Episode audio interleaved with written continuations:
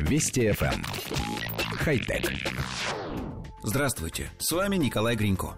Команда инженеров из Австралии запустила стартап по производству портативного элемента питания Hydrocell Power Cube, генерирующего электроэнергию при добавлении внутрь корпуса соленой воды – Генерация электричества происходит в результате контакта электролита, то есть той самой соленой воды, со специальными сменными пластинами. После заправки устройство будет работать около 250 часов.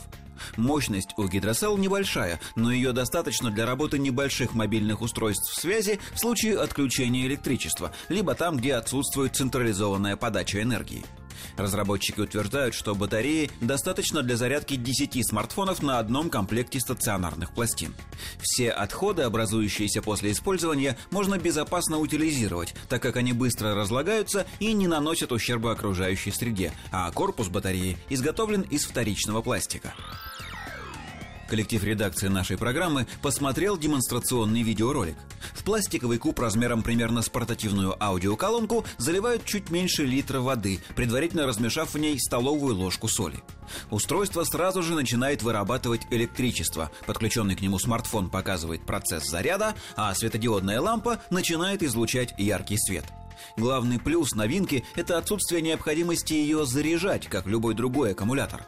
Авторы сообщают, что их водяную электробатарею можно хранить в сухом виде больше 25 лет, и при этом она полностью сохранит работоспособность. Стоит влить внутрь соленую воду, как источник питания начнет работать. Стартап предлагает использовать гидросел в путешествиях, в чрезвычайных ситуациях, а также в бедных странах, где нет доступа к электросетям. Откровенно говоря, с последним пунктом мы бы поспорили. Дело в том, что стоимость новинки около 50 долларов, а для жителей бедных неэлектрифицированных стран это очень много.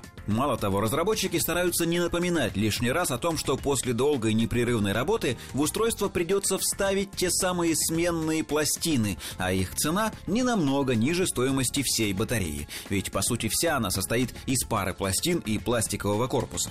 Нам кажется, что гидросел действительно может помочь путешественникам и спасателям, а вот жителям Зимбабве или Мозамбика вряд ли. Хотя... Вести FM. Эм. Хай-тек.